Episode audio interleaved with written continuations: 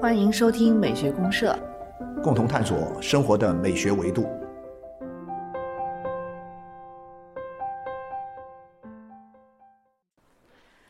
嗯，亲爱的听众朋友，大家好，我是生活美学观察家小明老师。我是可可老师，欢迎大家。啊，欢迎我们的社员，可老师，你看还有两天就是世界读书日。哦，对，这是读书人的重要的日子。对对对，世界读书日最近围绕这个读书的话题好像特别的多那。肯定是每年到了，我觉得每年到了三月份的时候，就慢慢的会热热热热热，一直热到四月二十三号世界读书日达到高潮，然后会围绕各种什么书香节呀、什么这种读书活动会呀，特别对对对多。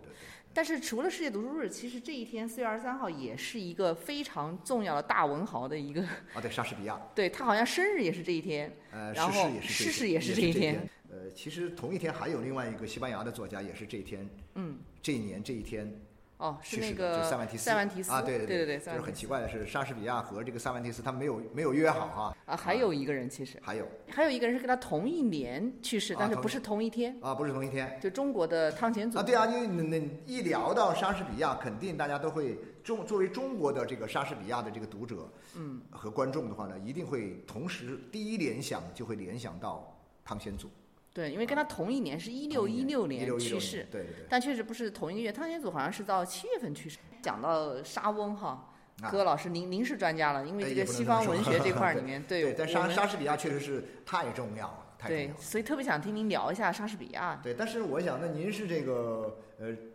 中国古代戏曲方面也是，我咱俩这是造诣，很深啊，咱们互相吹 一下咱。是互相吹捧对对，互相吹捧一下，造诣很深。然后呢，自己也会经常的这个还要唱戏啊。啊没有这兴趣爱好。我这个是只是说，呃，读他的这个剧本，然后呢，偶尔也会看一看莎士比亚的戏。嗯嗯。呃，再读一些有关莎士比亚的一些研究的文章。可是你这不一样啊，你除了这个看戏、读剧本，你还要你还演啊。亲身啊演你要亲啊 亲亲自演戏哈，演他什么？演《牡丹亭》是吧？对我们一般演这个昆曲里面唱《牡丹亭》啊确实比较多，唱牡丹亭哈，对但我说真心话是业余的，啊业余这是实事实事啊求是业余已，经甩我们很好几条街了。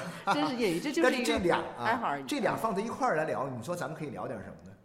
我觉得可以从女性的角度、女女性意识或者哦女性觉醒的角度来来聊。哦，女性对，因为莎士比亚其实我看他的戏不多，但是我感觉她里面的女性形象是挺很突出的吸引我的，对，挺吸引我的。很有魅力啊。像那个《威尼斯商人》里面，啊，那个包西亚，对对，装成一个男人的那个，对对对对对很有魅力。没错没错。对，然后后面都有这个特对对色。都有这个特点，就是莎士比亚，因为我们知道莎士比亚这个成就最高的是这个呃四大喜剧吗？四大喜剧和四大悲剧啊。对四大当然一悲剧嗯般一般说起来，呃，从学术的角度来说，会说他的四大悲剧的地位高过他的四大喜剧。哦，呃，但是呢，从这个人们看戏的角度来说，我喜欢看什么戏？嗯，从市民们的这样一种观赏的趣味和爱好来看，嗯，更多的还是喜欢看喜剧。对我也喜欢看喜剧。啊。对对，所以说这个，呃，专家说悲剧好过喜剧，但是一般的观众认为喜剧好过悲剧。啊，但他的悲剧里面和他的喜剧呢，确实有很大的不一样。对，好像很不一样。哈姆雷特应该是四大悲剧对，四大悲剧之首，它的悲剧的一个特点是什么呢？它的悲剧一个就最简单的一个特点哈，嗯。就你一看它悲剧里面的悲剧主人公全是男的，但是你看它的喜剧里面，它的所有的主人公其实都是女的。哦，你看这这就非常有趣哈，就是说对，他四大喜剧是呃，四四大喜剧是什么？《仲夏夜之梦》第十啊第二页是吧？十二夜，呃，皆大欢喜。威尼斯商人啊，这个嗯。一般一般就是说的是这四大，这四大里面主角都是女的，啊，这里面确实几个女性形象而象非常且呢突出哦，她是一个群体。所以说，你要说莎士比亚的这个女性形象的话呢，她是一个群像，群像有一个群像的感觉。呃，那个《牡丹亭》毫无疑问哈，它对，牡丹牡丹亭最大的一个突出的亮点啊，对，最大的一个突出和亮点应该就是在她的这个杜丽娘。杜丽娘这个女女性形象的塑造上面。对，因为这个女性形象确实，你要纵观整个中国的这种，特别是从这个戏文里面来看，这样的女性太少了。在这个世界读书日时候，我们来聊聊这个莎士比亚和汤显祖他们作品当中的这个嗯女性形象，以及在这个女性形象当中所体现出来的、啊一个女性的意识的觉醒啊，好吧啊，这个还是很。然后音乐的话，这个可能就要选一个跟我们这个女性的有关的哈，呃哎有有女性关注的至少啊，这音乐嗯有。这音乐呢，我就选这个，我们以前没听过啊，啊就是舒曼的，啊舒曼的舒曼的一个声乐套曲，哦叫《妇女的爱情与生活》。哇，这个名字听起来就跟呃，好像专门写给妇女啊，对对，就是他也也有人翻译这叫一个女人的啊爱情和生活与生活。啊啊，就是有有不同的翻译，但通常的翻译是叫《妇女的爱情与生活》，啊它是以一个女性的视角来表达一个女人面对爱情、面对生活的一些态度和经验和一些认知。哦，我你这样讲我有点印象，它是一个就是唱歌的唱声乐套声乐，它，是套曲一套。对，然后第一第一支是不是唱就跟那个男的认识？啊，对对对对对就对，自从与他啊，自从与他相见相见啊，自从与他相见见，，所以我们呢就从自从与他相见这首小曲呢开始，嗯，我们就呃进入到我们的节目去聊聊莎士比亚和汤显祖的女性形象。啊，好，我们先听。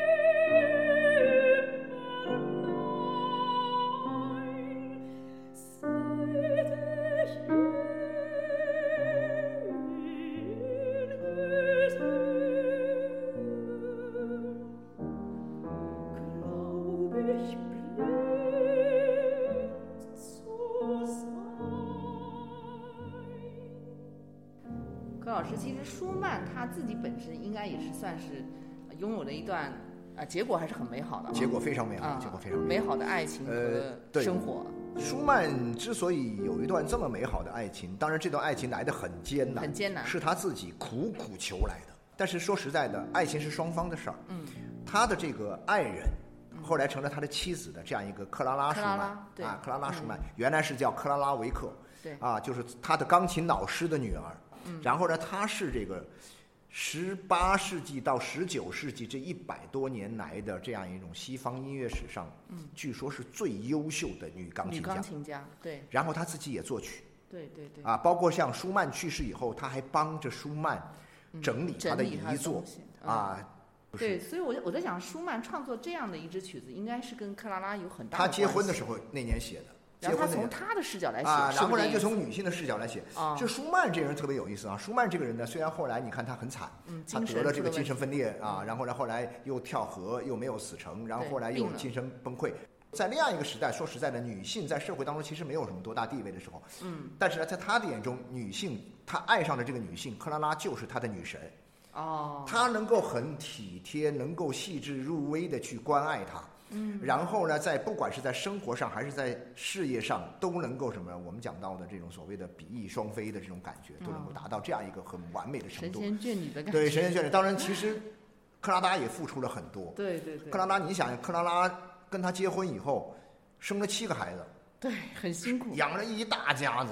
对。然后后来那个舒曼去世以后呢，他就一个人独自这个抚养这七个孩子，然后甚至都没有再婚。没有再婚，没有再婚，然后在这个过程当中，他并没有耽误自己的事业，嗯。啊，然后呢，自己的钢琴是日益精进啊，就是越来越越来越强，所以后来他曾曾经什么呢？就孩子那么大了，那么多孩子，他还要什么呢？还要去这个呃去巡演，对。去欧洲，他要挣钱呐。她要挣钱养孩子，而且她也有艺术追求啊。对所以她是个钢琴家，她自己还作曲啊。嗯，她写了很多很很很不错的曲子以这样的一个女性，我觉得也是非常值得专门为她来写这么一对对对，写这个是这样的。令人她是那个时代的一个，应该我们今天话说叫杰出女性啊。对，真的是绝对是杰出女杰出女性。嗯，女性身上所具有的所有的优点，你基本上都能找到，她都有。对，太理解了。但是我们其实说实在的，因为像神一样的存啊，在像。神真是像，这所所以像那个波是个女神拉姆斯后来就啊也不知道是不是波拉姆斯是因为这是他的师母嘛这个是他的终师母身未娶。啊，终身未嫁啊，未娶哈，就是说嗯这个，然后呢，他后来也一直未嫁，他们俩就始终有一点点暧昧的关系在里面。当然，这个我们也不能瞎瞎八卦、瞎猜，但始终他们都是很很纯洁的，很纯洁啊，很纯洁，然后又是很高尚的，嗯，哎，然后呢，又彼此又确确实实心心相印，应该是神往，对。对对，所以我们从这样一个音乐进入到我们今天的话题，其实我们发现，嗯。在十九世纪，其实像克拉拉这样的女性，并不是很多的情况之下，但是我们在更早的时候，在莎士比亚的时候，或者说我们在中国，其实在中国那样一个呃礼教社会哈的一个明朝里面，就居然会有像呃杜丽娘这样一个形象。呃然后呢，这个叫什么？这个是莎士比亚里面出现了那么多的一个我们刚刚说的这样一个群像，我觉得这个事儿其实是蛮值得探讨的。对，蛮值得聊一下。你比哎如说像，呃，十九世纪我们看到这么有魅力的女性形象，但是其实，在莎士比亚的这个书里面啊，你比如说像《威尼斯商人》里面这个包西亚，对。啊，也是一个让人感觉很着迷、很可爱的一个女性形象。，对对对，那么咱们就先聊一下莎士比亚吧，哈。聊一下莎士比亚，聊一。下莎士比亚，您看看是这样哈，就是说莎士比亚的这个生活的年代呢是十五世纪到十呃十六世纪到十七世纪，对他一啊五六四一五六四年到一六一六年。对对对，呃，然后呢，这个他的喜剧呢，基本上是在十六世纪末到嗯十七世纪初那几年写的，啊然后他的悲剧呢，都是在十七世纪以后写的。啊，悲就剧放在悲剧后面啊，，悲剧放在后面。嗯，那他的这个喜剧作品呢，我们刚刚讲的这四大喜剧里面，嗯他着意去刻画的什么呢？着意去刻画的是一种全新的一个女性形象。啊这说明什么呢？因为这个这是戏剧作品，嗯，戏剧作品你要到剧场去演，要有观众来看。对，观众们喜欢看什么样的东西？莎士比亚是深深的了解，哦，他们喜欢看那种女性形象，嗯，但是呢，女性形象你又不能把这种传统的老封建的那种女性形象给大家看，嗯，因为那种女性形象呢，大家说实在的都看腻了。明白，这恰恰好是这样一个时代，就是它正好是一个封建社会的一个末期，末期，然后到了那个末期，资本主义的这种东西萌芽开始出现对，在萌芽，所以很多意识形态在转，有了这个新的这样一个社会生活的土壤，嗯，然后这，市民的阶层也开始兴起，兴起戏剧也就因此发达起来。所以呢，这些新兴的市民阶层们，他们走到剧场里面去看，他们希望看到一些新的东西。对但莎士比亚这个人就很厉害，怎么？他能够很好的捕捉到这样一种社会的信，息而，且有点超前，超前，然后他就塑造了这样一个，就是像我们讲到的这些呃女性的形象。嗯你看，在这个叫什么这个威尼斯商人里面有包西亚，包西亚啊，这个十二夜里面有这个呃维奥拉，维奥拉啊维奥拉，嗯那个里面就是在皆大欢喜里面有这个罗瑟琳罗罗瑟琳等等吧，嗯这这些人特别的多。您您您最喜欢哪一位？哎呀，都喜欢都喜欢，我都喜欢。哎，这个说法其实很有意思啊，就嗯恩格斯啊，恩格斯恩格斯这个是无产阶级革命导师里面呢，嗯，审美品味特别高的一位。哎，对对对，他特别喜欢莎士比亚，也特别懂莎士比亚。啊，哎，然后呢，他说他在他的这个文章啊、书信里面呢，呃，不是专门的哈，就是间豁的发表了很多关于这个莎士比亚戏剧的很多的看法，他评论过对？其中评论过他早期的这些戏剧，他就说，哎，这些戏剧的女女性形象很特别，嗯，她们呢很可爱，啊，但是呢又奇怪。哦，可爱而奇怪的女人是莎士比亚早期的呃这样一种喜剧作品里面一种非常突出的女性形象的特征。哦，奇怪又可爱，那我们就来解读一下这个奇 奇怪而可爱。首先是可爱，啊，可爱是什么呢？就是它有一种很清新脱俗的感觉。但是另外一方面，它又很奇怪。奇怪的是什么？奇怪在于它跟我们常规的、普通的、我们接触到的生活中的大量的女性形象又不一样。对，跟当时这种呃十六、十七世纪的这种女性形象还是会有不同。对对对，跟主流不一样。嗯，所以呢，那这些它不一样的地方在哪里呢？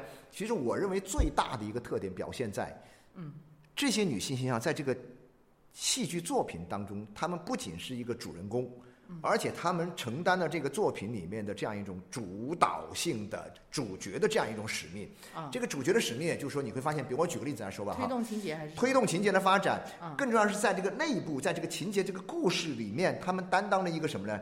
嗯可以讲到是一个呃独当一面的这样一个哦能干的女性。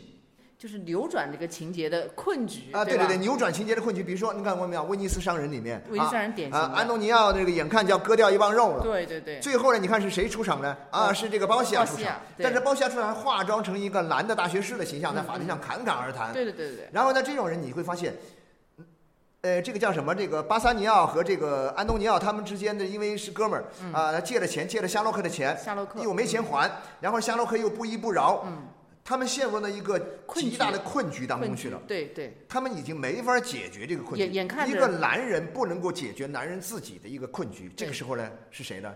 女人出来帮他解决。哦，你看是这样，然后呢，你看哈，就是说在那个什么呃第十二页里面也是一样的。也是这样，第十二页里面那个公爵，那个公爵爱上了一个这个一个个一个一个女女女子，嗯他自己连连什么呢？连这个求爱的、能表白的这样一种勇气都没有。嗯他让他的这个随从其实是这个呃呃维阿拉化妆女扮男装的这个这个随从呢，让他去帮他递话，让他帮他去搞定这个事情。嗯，那然后你就最后呢，促成了这把这种里面那种错综复杂的你爱我，我爱你，我们又这种你不爱我，我又不爱他的这种错综复杂的关系呢，嗯给他捋顺的呢，全是奥威了。呃，维二了，然后同样在这个叫什么《皆皆大欢喜》这部这个呃这个莎士比亚最著名的这个喜剧当中也是一样的。这个罗瑟琳呢，就你看上去她是一个应该说一个受害者吧，嗯，但是你想整个这部戏的一个困局，就是这样一个公爵的困局，以及公爵下面的周边围绕在这个故事里面的好几个人，包括她的男朋友的困局，对对，都是被她啊全部摆平的。嗯就靠她一己之力嘛，某种意义上，嗯，那她靠什么？她的力量，就这些可可爱而奇怪的女女人，嗯她们有自己的一种强大的力量，扭转这个困局的一种力量，起到男男子都起不到的作用。嗯，那么这个能力到底是一种什么能力呢？智慧还真的就是智慧、是才智的问题，才智。哎呀，智商极高，聪明伶俐，啊，又能干，而且很会设设设套子，设套就像那然后个夏洛克那他个，射套，然后又解套，对，又又把它解了，又把它解了，都是他成成功的就把你射一个套，然后呢又解一个套，这个戏就给你做圆满了。嗯，然后你就会想到，就是说口才又好口才好，啊，然后呢这个脑子也好使，聪明。嗯他是强调了莎士比亚在这个戏当中，他把这个女性意识啊，嗯放到了一种什么？放到了一种就是智慧的高度啊，然后他们也能够独立，这种独立的意识，其实当时我觉得应该是比较少见独立意识。很强的。但是独立意识的这个表现呢，它有时候有一个特点是什么？就是说，确确实实因为在那样一个环境里面，嗯女性在那个实际的社会生活当中呢，她也不大可能真的像戏里面写的那样去独当一面。所以他这个戏里面呢就很好，它是喜剧作品嘛，嗯，所以他就用一种什么？用一种这个呃戏剧化的戏剧化的方式，就是女扮男装的方哎，式。对，讲到这点，我其实很想问您，为什么他这些戏里面的女性都要让他们女扮男装呢呃，？这个其实有，我我是从两个方面来理解的哈。嗯第一个就是说，其实我认为是它形成了一种戏剧性的反差，容易产生喜剧效果。还有一个很重要的原因是什么呢？就是这个角色本身。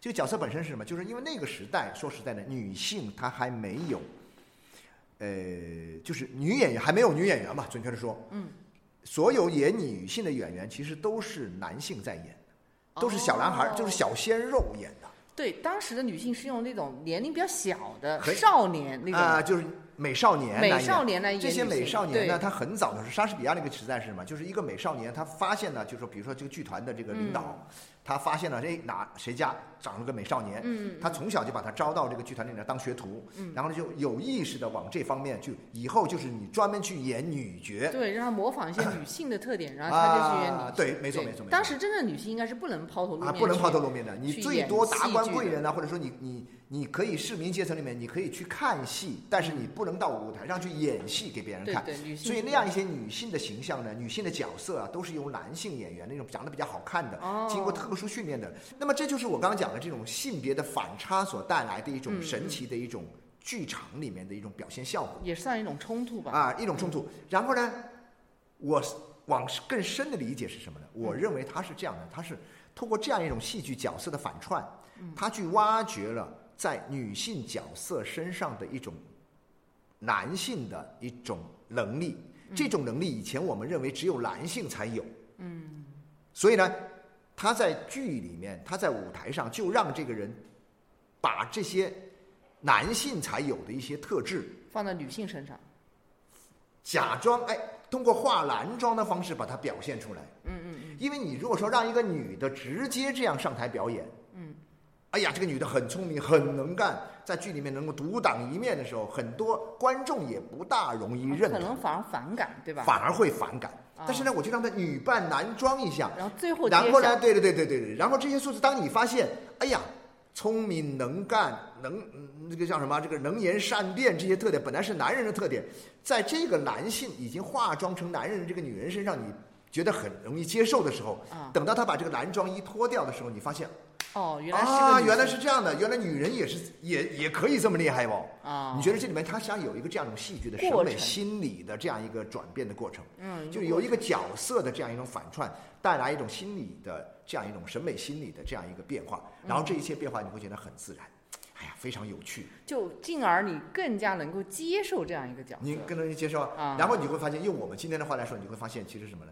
它是这个跨界性别的一个跨就是界。跨越了性别的，就可以跨越一个性别的障碍，然后呢，就有一个出圈的感觉，是吧？对对对哎，然后呢，最后你就会感觉到，原来女人一个厉害的女的，嗯，我们这个时代的杰出女性应该是什么呢？既具有我们传统的女性所具有的那么多的这样一种优点，嗯，但同时呢，你们男人身上也有的这些优点呢，我这些女人身上也同样具备，而且能够在实际的生活当中发挥重要作用。以前的这种在西方文学里面也有很多的这种女性形象啊，但是你会发现很好玩。我最近比较感兴趣的是一个什么呢？是但丁的那个啊，但呃贝亚特里奇哈，嗯，贝亚特里奇在他的新生里面出现的，在他的神曲里面也出现的。嗯那么又据说是来源于他生活中的这样一个很奇怪的这样一种嗯很浪漫的这样一个故事啊嗯。九岁遇到了这样一个女孩，后来呢十八岁又遇到一次，然后这个女孩已经嫁给别人了。嗯，后来在二十四岁的时候就去世了。然后最后他写这个写这个神曲的时候，把它写写进了神曲里面，然后呢，是在这个炼狱的这个最后的地方相遇，然后呢，这个贝亚特里奇把她带进天堂。就是在这之前的但丁是这样写女性的，嗯呃，更多的是像一个骑士的文学里面所出现的那样一个淑女的形象，嗯，不接地气，它不会生不食活化，人间，对，不食人间不会生活。化的，对但。是你看这个里面莎士比亚不是，就完全不一样。对，莎士比亚是非常，甚至有时候他也是有一定的世俗化的表现。有世俗化的啊，你否则他他如果完全不食人间烟火的话呢，那些市民们观看戏的时候根本就无感，没有共，鸣啊，不会有共鸣。对，不会有共鸣。他一出来的时候，很多人就说，当时去看戏就是冲着这些美女去看的对他就是要看这种，啊，就是你能够有共鸣的东西。那你怎么样有共鸣呢？就是跟你的日常的这些对，就是鸡零狗碎要有些。有些东西是相关的是关联性表现的两个方面哈。通常我觉得说，一个关联性表现在，就是说，哎，它跟你的东西很很很吻合，跟你的经验很吻合。对，但另外一方面呢，它又超越了你的经验，嗯又是你的一个需要，又可以拓展和弥补你的经验。啊，莎士比亚都做到了，这两点他都做到了。都做到了。对啊，都做到了，所以他高级嘛，对吧？对没错看，就我们从莎士比亚，所以我们经常讲到西方女性的崛起。女性意识的这样一种萌芽，是跟资本转苏醒，嗯是跟什么呢？是跟这个资本主义的这样一种这个经济的发展和社会的这样一种进步到这个阶段是有密切关系的密。切关系。然后呢，具体的证据和大量的现象呢，都保留在莎士比亚的戏剧。就看莎士比亚的戏你看莎士，你就能看到这一点。没错，对啊，对啊，对啊。这个情况呢，其实嗯，讲回中国哈，其实中国还是有点不一样。不过有一点就跟您这个刚才讲的有点相似的，就是汤显祖的这个啊，啊，汤显祖的他的这个《牡丹亭》嗯啊，那他也是有一个特点，就是他要让别人喜欢看，因为对也一样嘛，因为它也是个戏曲嘛。对对对对对对。其实中国的这个呃发展唐诗宋词元曲之后是明清传奇啊，传奇啊，然后《牡丹亭》它是属于明代的传奇剧。传奇剧。对，但传奇剧的你是可以把它按照是一个元曲的，就一脉相承的，这是都属于中国戏曲里面，从从元曲一路发展而来到明清传奇。啊，但它也是属于要演的，因为它是戏曲的形式嘛。对对对戏曲它有点不同，就是跟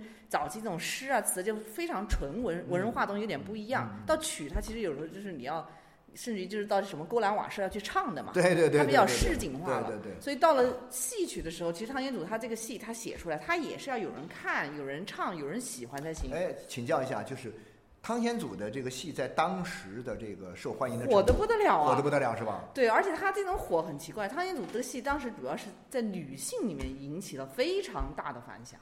啊，对，就是我听到很多本子，但又有又有一些可能是八卦，就比如说他的女粉丝就非常多，就非常喜欢这个《牡丹亭》杜丽娘，然后甚至有人就是为了什么这个杜丽娘的故事，就是去自尽啊啊，还有对对对，还有的就是在舞台上表演的，像那个呃叫尚小玲吧，一个很有名的当时的一个女演员，就啊。演着演着就死掉了，就太过于哦，天哪，用情，就是像透支了一样的，这就像舞台上。我我们说的是那个叫什么斯汤达综合症，是吧？斯汤达综合症就爆发了，到了极致了啊！对，就在舞台上演杜丽娘死掉的这一幕，他自己就死掉了。嗯，对，还有什么像这个大户人家的，就是几几房太太，就是呃正妻到小妾，就接连三三房太太都是为了这个戏痴迷啊什么的，就是好多这样的梗、哦梗和八卦，这都是围绕着就就是很很受欢迎，女性啊观众非常痴迷。但是这种感觉，我就觉得有点好奇哈，就是说，在当时我们中国这个明朝社会还是个挺挺保守、挺封建非，常保守，是啊是啊是啊。那他这东西怎么能够出得来呀？怎么能够呃这么这么受欢迎？对，所以就是当时的可能是一一点曙光吧。哦，因为当时为什么会这么多人一窝蜂的去喜欢呢？我想也是因为当时压抑的太厉害了。哦啊，因为中国整个它这个朝代的发展其实有点特殊，到了明和清这两个时代是对女性的这种禁锢最厉害的时代。哦，就是不是有一个统计嘛？具体数据有点不记得，就是像那个到了明代和清代的时候，就是女子的那什么贞节牌坊啊，啊它的数量是最多的。哦，急剧增加，急剧增加，就是什么礼吕德呀，什么这些东西是哦还有那种就是烈烈女那，很他们就是对对对对对竖牌贞女啊、烈女啊这些，对就竖牌坊啊、立宗祠啊这种搞这，种东西。这这个是作为一个家族最荣耀的一个部分。所以这样来讲的话，你也可以想象，在那样一个社会环境里面，对女性的禁锢是非常强的可能那时候女的真是好辛苦啊啊，非常辛苦。所以所以为了这块牌坊，对，为了这块牌坊，他死了以后，这块牌坊对他其实没有任何意义，但是对他的家族家庭是哇，那是有点什么光耀门楣那种感觉啊。对，而且不仅是他，比如他家的，比如他的儿子，他的儿子这一生的目标可能就是为了给他的母亲列一个牌坊，所以他的母亲即使是寡妇，然后很辛苦，也不能够再有任何在家，啊对，在任何地，就当时那种社会环境如此，所以牡丹亭一出来，那简直就是一个像个惊雷。哦，对对对对，就大家觉得怎么还会有这样的东西，就是跟那个主流的很多东西是那这个谁，那个格格不入的。里面这个叫什么杜丽娘这个形象本身，它啊表现出了就是说，这个形象在那个年代里面，其实它不是说。哎，这个社会里面已经有了很多类似的这样一种人，然后呢，汤显祖把它融融入啊，呃，归纳呀，或者说是典型化之后搬到舞台上去，其实不是这样的，其实不是，我觉得是他浪漫主义想象出来的。对浪漫主义，我觉得他比莎士比亚的那种就是呃浪漫主义的色彩要浓。啊，更浪漫，对对对对，就是他好像有点夸张，有点想象，就是有点无中生有的这种感觉。哦，就居然有这样一个形象，对，他就跟莎士比亚，我觉得因为当时莎士比亚那种社会环境，它还是是有这个可能有一点这个端倪，是不是在？西方那个年代，莎士比亚那个生活的那个年代呢，其实他的这个市民社会的发展已经蛮成熟了，对，已经是资本主义的这种早啊期。早期的资本主义。嗯你像大英帝国已经是开始这个，对，好呃，就是开始呃冉冉，就是伊丽莎白一世那个年代里面，嗯，它已经是一个什么呢？已经是一个世界强国了。对，啊一六四零年吧，好像就是啊资产阶级革命。呢对对对，资产阶级革命就对，来了。所以他这个已经是在前，就是差前夜了黎明前的黑啊暗。对对对对对，黎明前，对对对。但是明朝你想还早呢，还后面还有漫长的这个我们是到了一八年。四零年才是被敲开的大门，对对对才。会有呃，汤显祖这个是差不多万历年间，哦，万历年万历就明朝的后段后后后啊、段后段的这个时间点。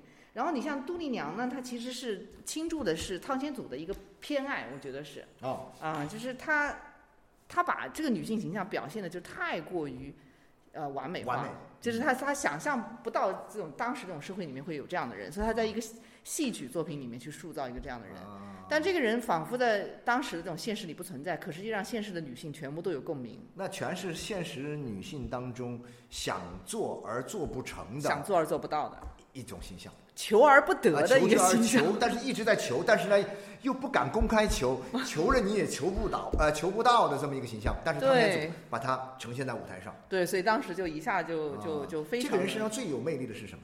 情，啊，就是情就是情，就是说他不是在他的全文的题词里面就说嘛，就是情不知所起，一往而深，就是讲了杜丽娘，然后又专门夸赞丽娘这样的女子是至情人啊，至至情情啊，至情啊，用了一个至情人，他就说世间至情者唯逆娘耳，别人都做不到。但他这个情就有理吗？理在他生活中有有位置吗？他情是用来反抗理的，用来反抗理。对啊 就他认为这个女性形象的苏醒就在于说，我现在就是要跟你这个理要做抗争了，那我拿什么来抗争呢？只有情才只有情，我有情能够跟你这个理抗争，就是我就不跟你讲道理了，我就是啊做了一场春梦啊，啊然后我就为了梦你这个在梦里去跟你抗抗争。对，而且这个啊梦你这个根本不存在的人，我为了他我就死了。啊，对，然后死了之后呢，为了这个这个人，实际上这个人是真实存在的，我又想跟他在一起，继续我们的这个爱情，那我又活过来了，我又复活了。啊，这个复活也是很神奇，我要把啊坟挖开来，要把这个人尸体从哦，这在中国古代是非常难以想象的事情，就操作上来说你是做不到的。所以汤显祖后将近二十回都在写这个事情，就是写这些，就是你跟这些真正的社会伦理道德去抗争的时候，有非常多的阻碍。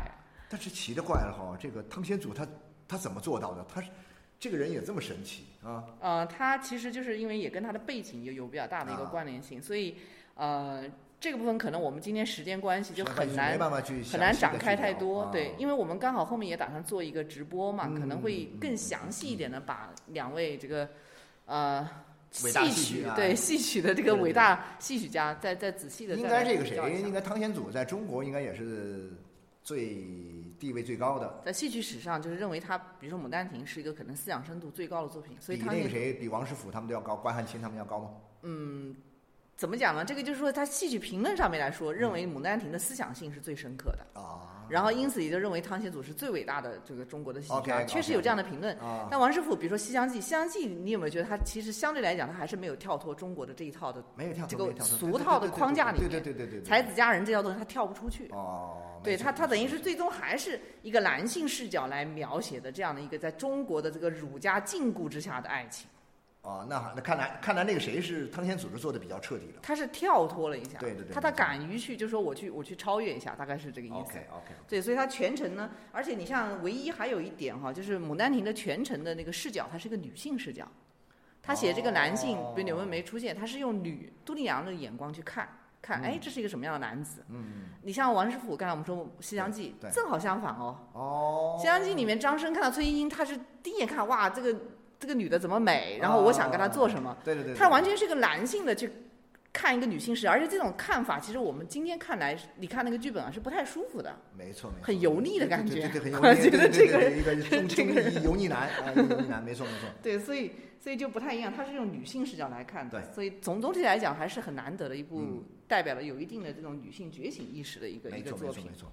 那我这样看起来，就说这个，呃，差不多，其实中西方的这个，嗯，呃，文学和艺术啊，他们从他们最尖端的这个这个点呢，其实都触及到了一个问题，都是相似的，就是女性这个形象、这个群体，以及这个群体里面的某种意识的一个觉醒。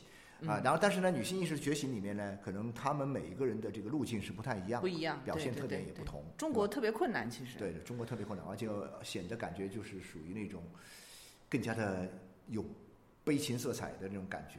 对，而且您刚才不是说中国的这种女性传统形象都是什么怨呐、叹呐、对对对，你知道为什么？因为那不是女性写的，那是中国的男性男文人都是一些油腻男写的 啊。对文人写，而且文人你知道干什么吗？他因为在自己的这种途径里面，他没有办法去表达自己内心的一些无法表达的东西，嗯他就假用女性的口吻、女性的视角哎，对你刚才说得发牢骚太对了，我就觉得说是不是这样对，没错没错，就是其实我觉得以前是这样的，就是很多比如说那些我们讲到那些。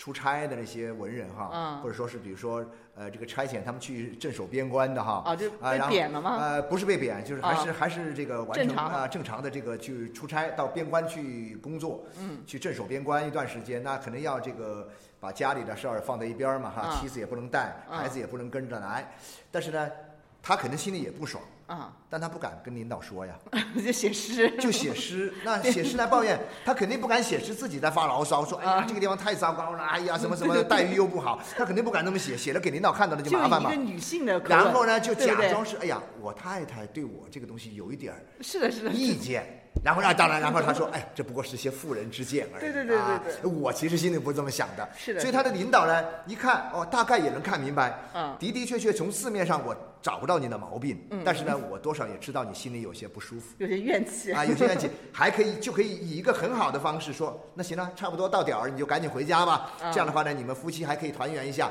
是不是？啊对，就是这种内心你就。感觉到他这种话语的结构的一种内在逻辑啊，大概，是这样一种逻辑。因为始终女性她没有话语他权，她说说不了话。对她都没有发生结果呢，就。男的就假托他来是，哎，按我的套路，我设想你得这么来。其实女性可能心想，我才不这么说，我巴不得你在外面待着，你 你算了，谁要你回来？全是不是？私夫诗啊对呀都是这个然后就眼巴巴的看着，关键是这个男人通过写这种怨妇的，写这种呃，这个叫什么呃，归呃像什么啊？对，思夫的嗯和那个什么这个怨妇的这些诗这些诗歌，把自己塑造的很高大，哇，好像很厉害了。有有女人思思念我不？嗯有女人为了我又 又又又要跳楼，又要又要干嘛什么的？哇，自己然后我就多么高大的形象！我觉得中国的这个古代文人这点上是特别不靠谱就。就是这样的，啊大量都是这样，所以说才才觉得这一步有点不同你最后到了这个那个谁那儿就不一样了，到了《牡丹亭》就完全不同了。啊，就是这一步有点不一样啊，。只有这一步。对，其实过了这一步之后还有吗，？